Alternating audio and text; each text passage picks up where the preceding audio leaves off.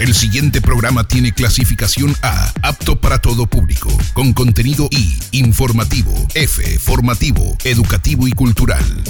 Contextos y textos. Te informa. En tiempos de emergencia sanitaria.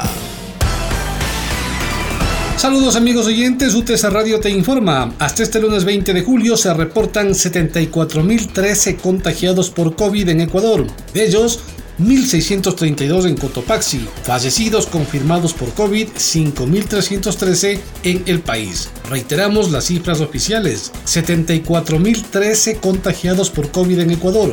De ellos, 1.632 en Cotopaxi, Fallecidos confirmados por COVID en el Ecuador, 5.313. En otro orden de la información, el Gobierno Nacional, a través del Ministerio de Salud, Juan Carlos Ceballos volvió a asegurar que el tema del COVID en Quito está controlado, pero reconoció que es delicada la situación. Añadió que ningún paciente se ha quedado sin la atención médica correspondiente. Fuente Teleamazonas, hora 25. Más información los cobros de los préstamos hipotecarios del BIES se retomarán desde este mes, así lo señaló Diego Bermeo, gerente del banco del Instituto Ecuatoriano de Seguridad Social. Fuente, diario El Universo. Reportó para Contextos y Textos Fernando Salme.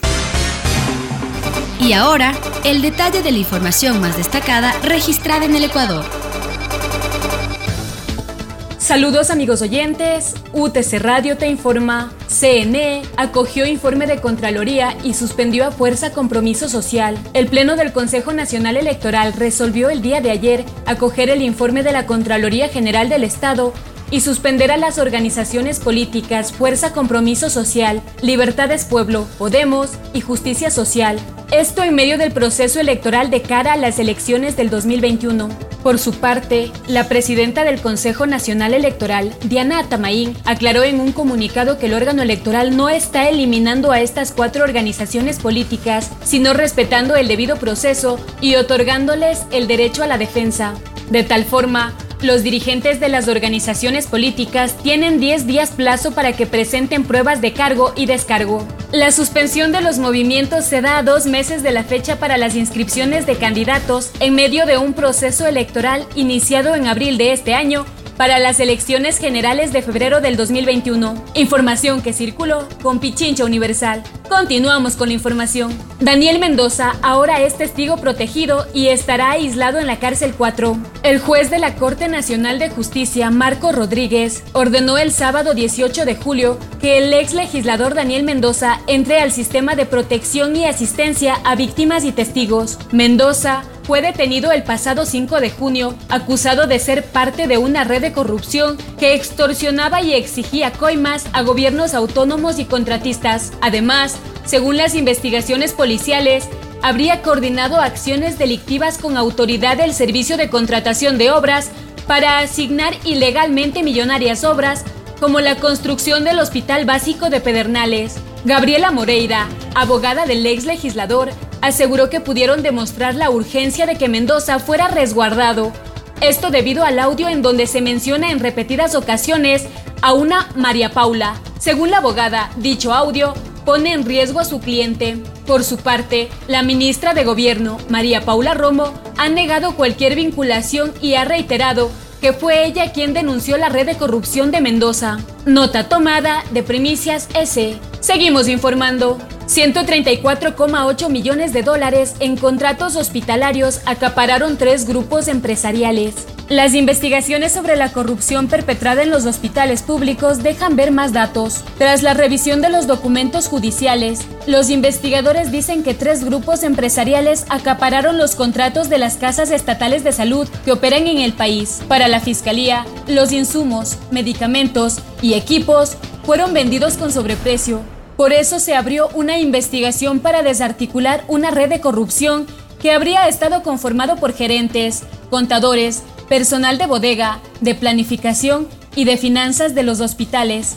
Según las investigaciones, los nombres de tres grupos empresariales se repiten en las subastas y órdenes de compras para proveer equipos e insumos de las casas de salud de la red pública y del Instituto Ecuatoriano de Seguridad Social. Entre todos, suman 134,8 millones en contratos. Las oficinas del principal proveedor ya fueron allanadas el pasado 19 de junio. El segundo grupo empresarial es una compañía que tuvo como accionista al exdirector de planificación del hospital Teodoro Maldonado Carbo, entre otras autoridades. Finalmente, el tercer grupo que concentró los contratos está conformado por tres compañías y dos personas naturales que también vendieron al Estado 37,9 millones de dólares desde el 2018 al 2019. Información que circuló con Diario El Comercio. Continuamos con la información. Un cantón de Pichincha y uno de Loja volvieron al semáforo rojo por el COVID-19.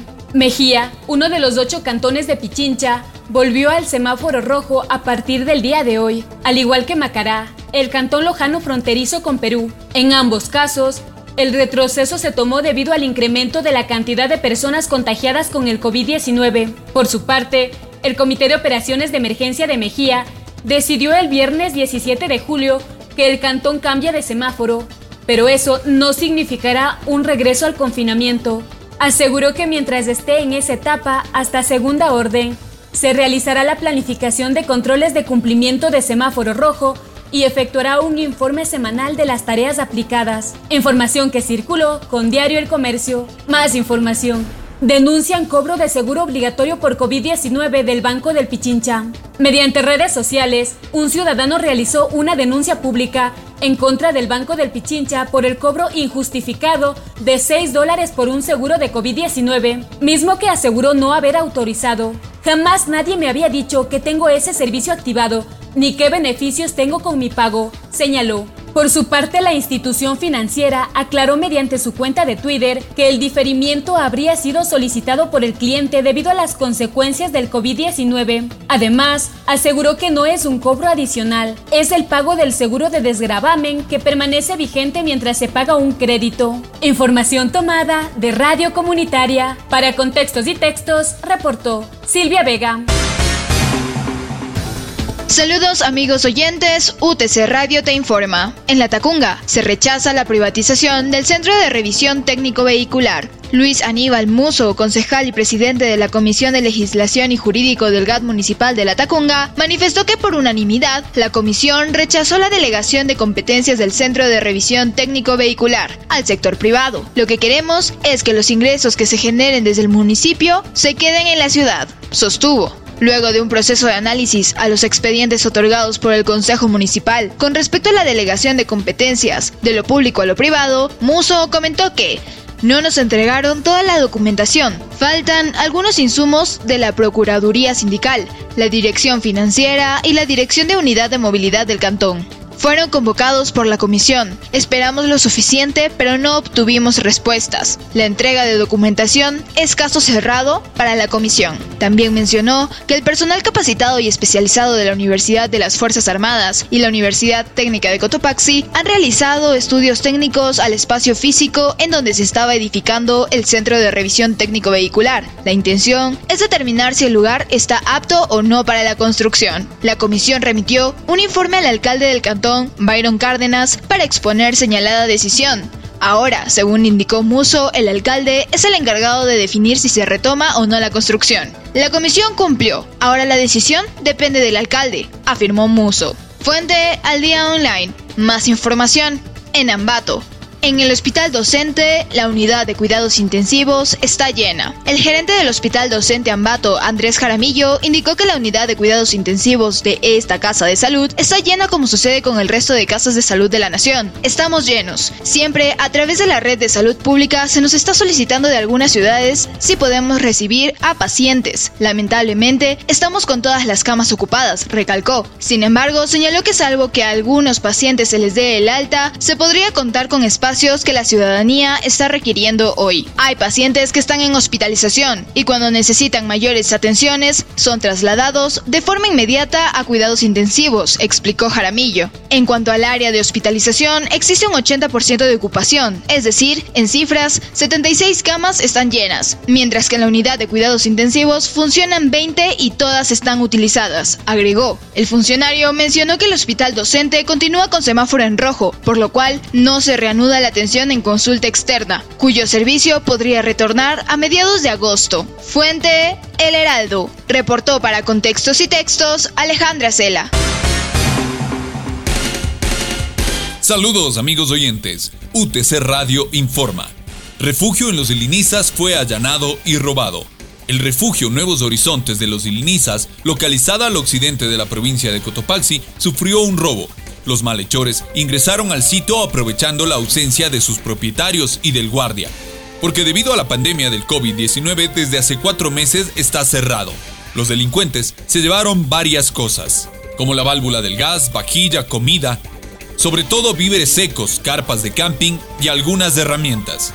El refugio es de propiedad del Club de Montaña Agrupación Excursionistas Nuevos Horizontes.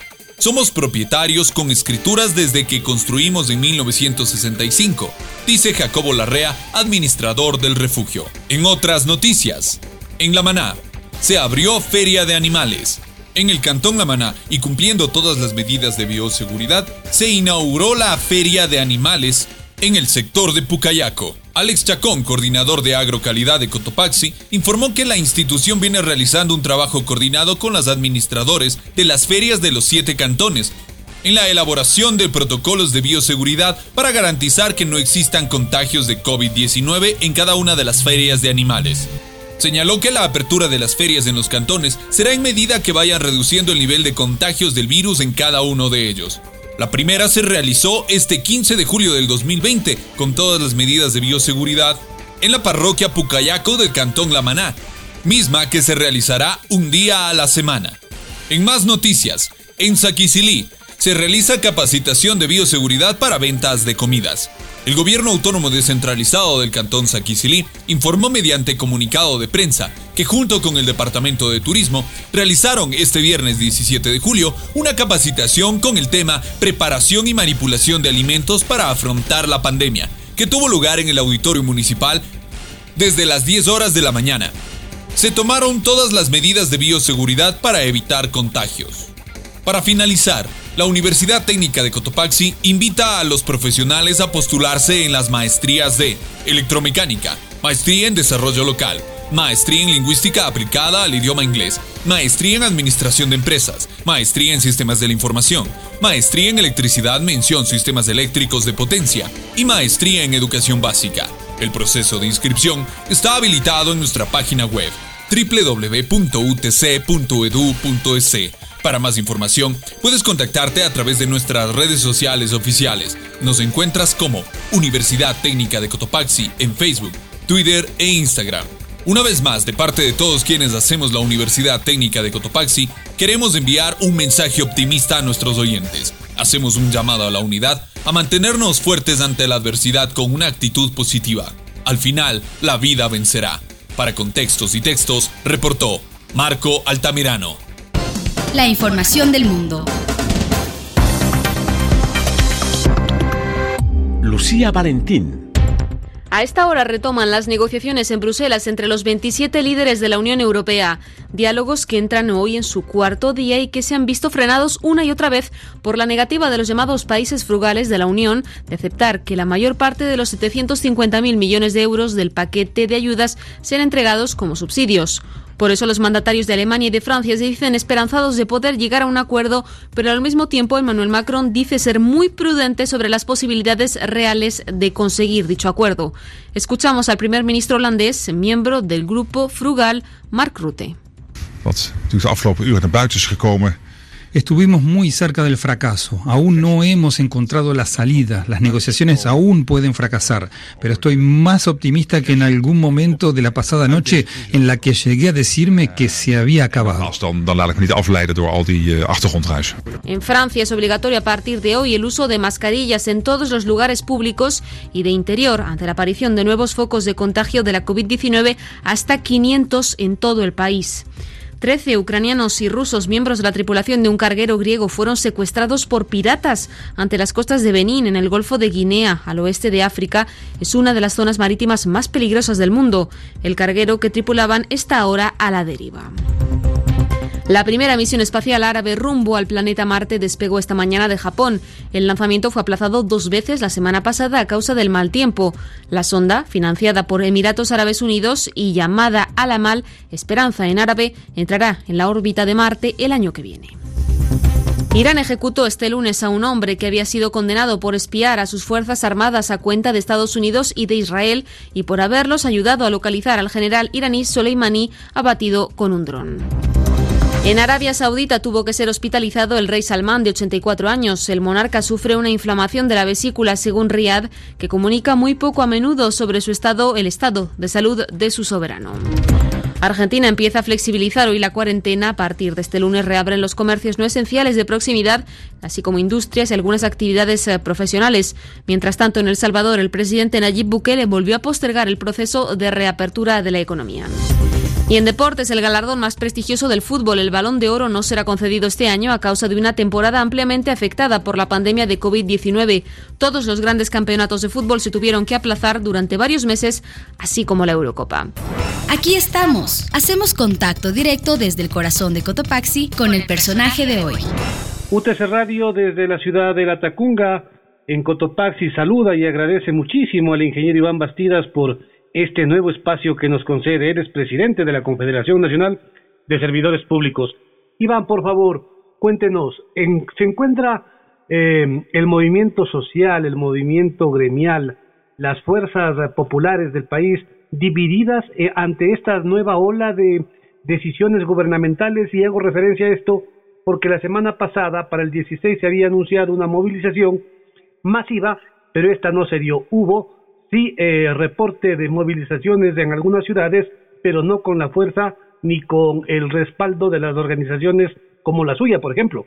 Bien, este, considero que es un año conflictivo, es un año electoral, eh, donde que hay algunas organizaciones que tratan de pescar al río revuelto eh, algún tipo de connotación política.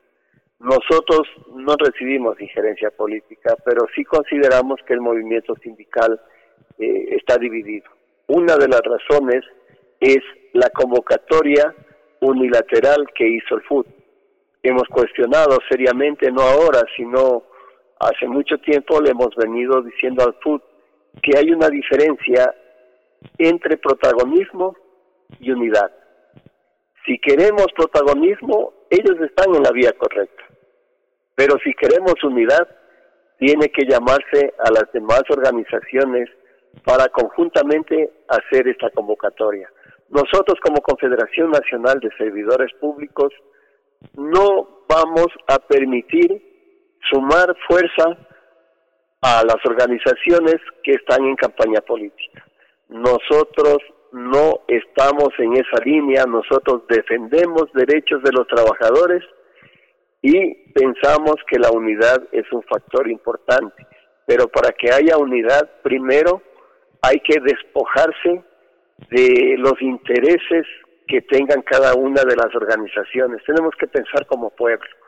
Y relativamente para mí fue un error lo que hizo el FUT eh, cuando llamó a rueda de prensa para anunciar la movilización del 16 de julio sin haber llamado a las demás organizaciones para que se sumen. Es decir, la convocatoria no tiene que hacerlo solamente el FUD, tienen que hacerle todas las organizaciones eh, de servidores públicos, de trabajadores privados, en fin, incluso las dirigencias barriales. Ya. Entonces, Iván, no puede pero... salir una organización, dígame. Iván, pero se supone que el fin mayor es eh, el pueblo, son las uh, las personas que están perdiendo trabajo y si es que nadie dice nada ni hace nada, el gobierno podría entender que las decisiones asumidas, la separación de 250 mil personas, eh, se lo ha tomado de una manera, eh, digamos, ya con, con, con una forma de, de conformarse, ¿no? De con, con conformismo. Bueno, eh, lo que usted manifiesta puede ser una lectura y de hecho nosotros hemos presentado ya la demanda de inconstitucionalidad.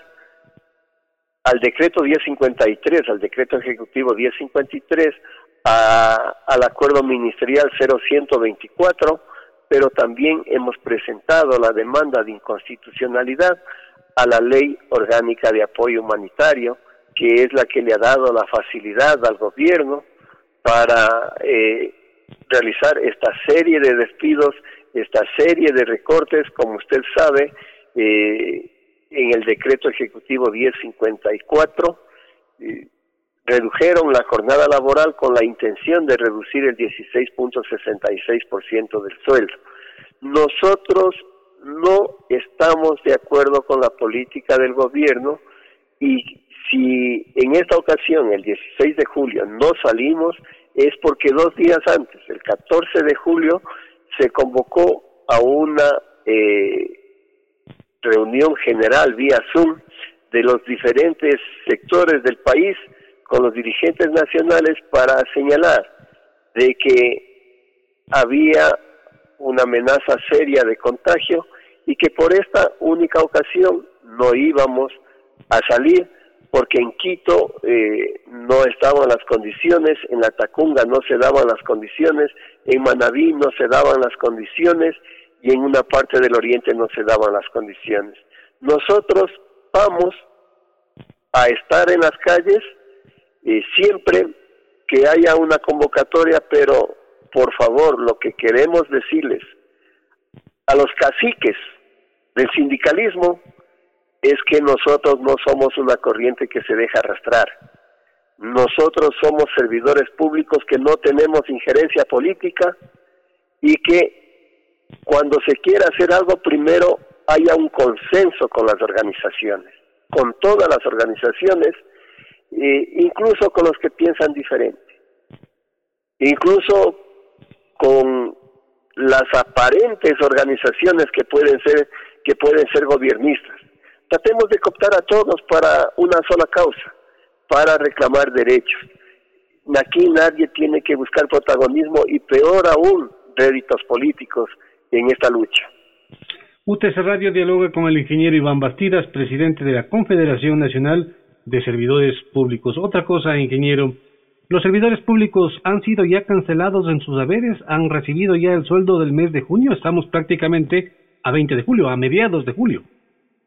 Sí, hemos pasado ya la, segunda quincena de, de julio y hasta la fecha no hemos recibido los haberes. Es decir, ya son más de 50 días que nuestros compañeros servidores públicos que todos los servidores públicos de las diferentes carteras del Estado no hemos recibido los salarios, a excepción de los eh, que están parte de los que son de la del Código Orgánico de Entidades de Seguridad Ciudadana y de Salud, una parte.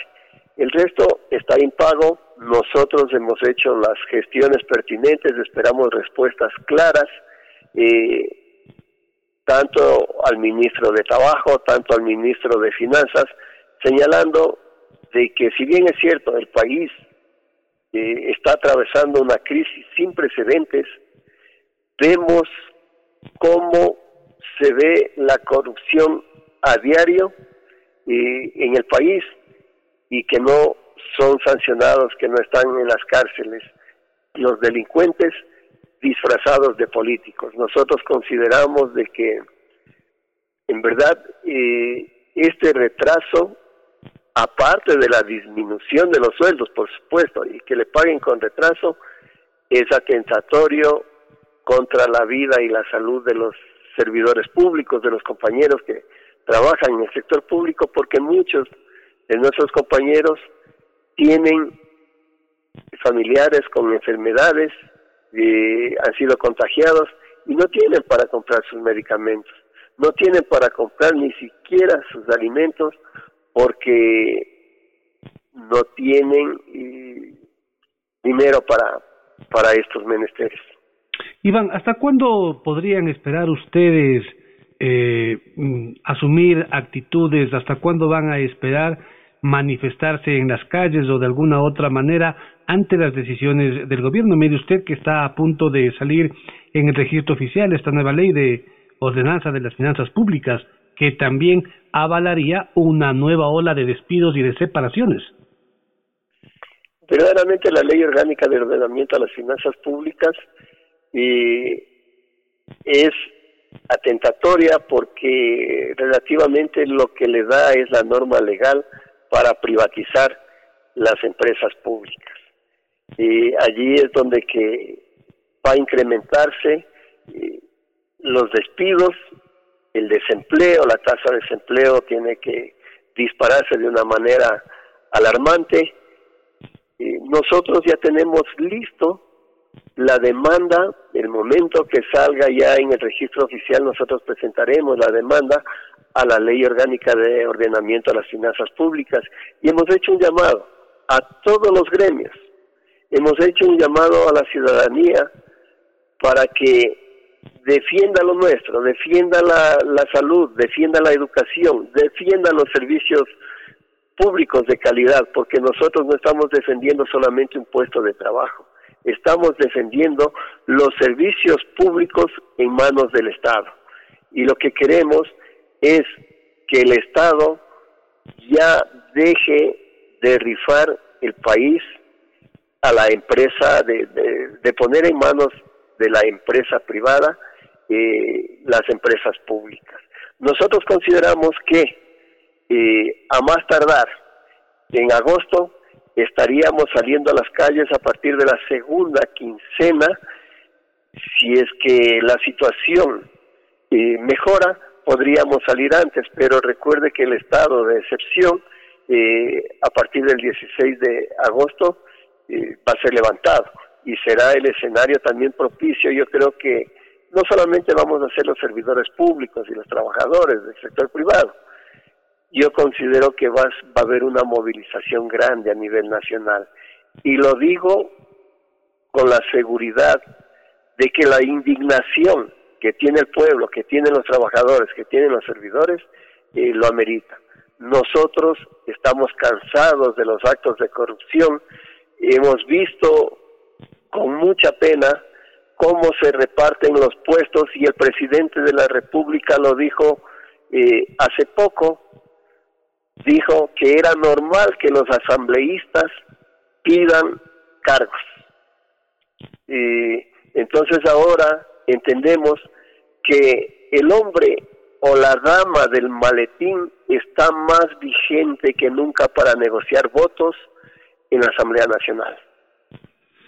Ingeniero Bastidas, usted manifiesta que está lista la demanda de inconstitucionalidad de esta última ley de ordenamiento de las finanzas públicas.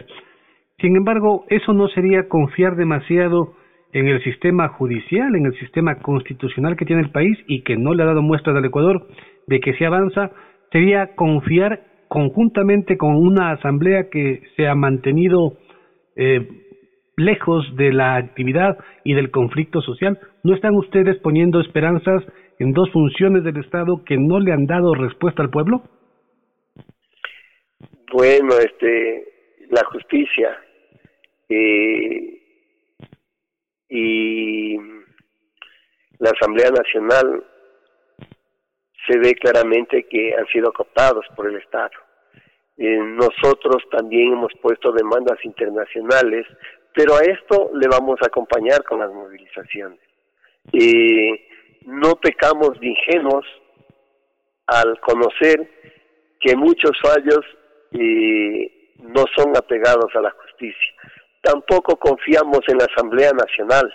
Y recuerde que la ley orgánica de, perdón, de apoyo humanitario fue aprobada por 70 asambleístas que después van a pedir el voto al pueblo. Eh, gente que verdaderamente están calentando los asientos, que han sido, han negociado sus votos eh, para apoyar al gobierno, entonces no podemos pecar de ingenuos como para pensar de que eso basta. Tenemos que edificar la unidad a través de propuestas y tenemos que salir a las calles para que el gobierno retroceda en el intento de poner en manos de la empresa privada los servicios públicos. Para finalizar y agradeciéndole, reiterando el agradecimiento, Iván, ¿A quién se refiere usted cuando dice los caciques del sindicalismo?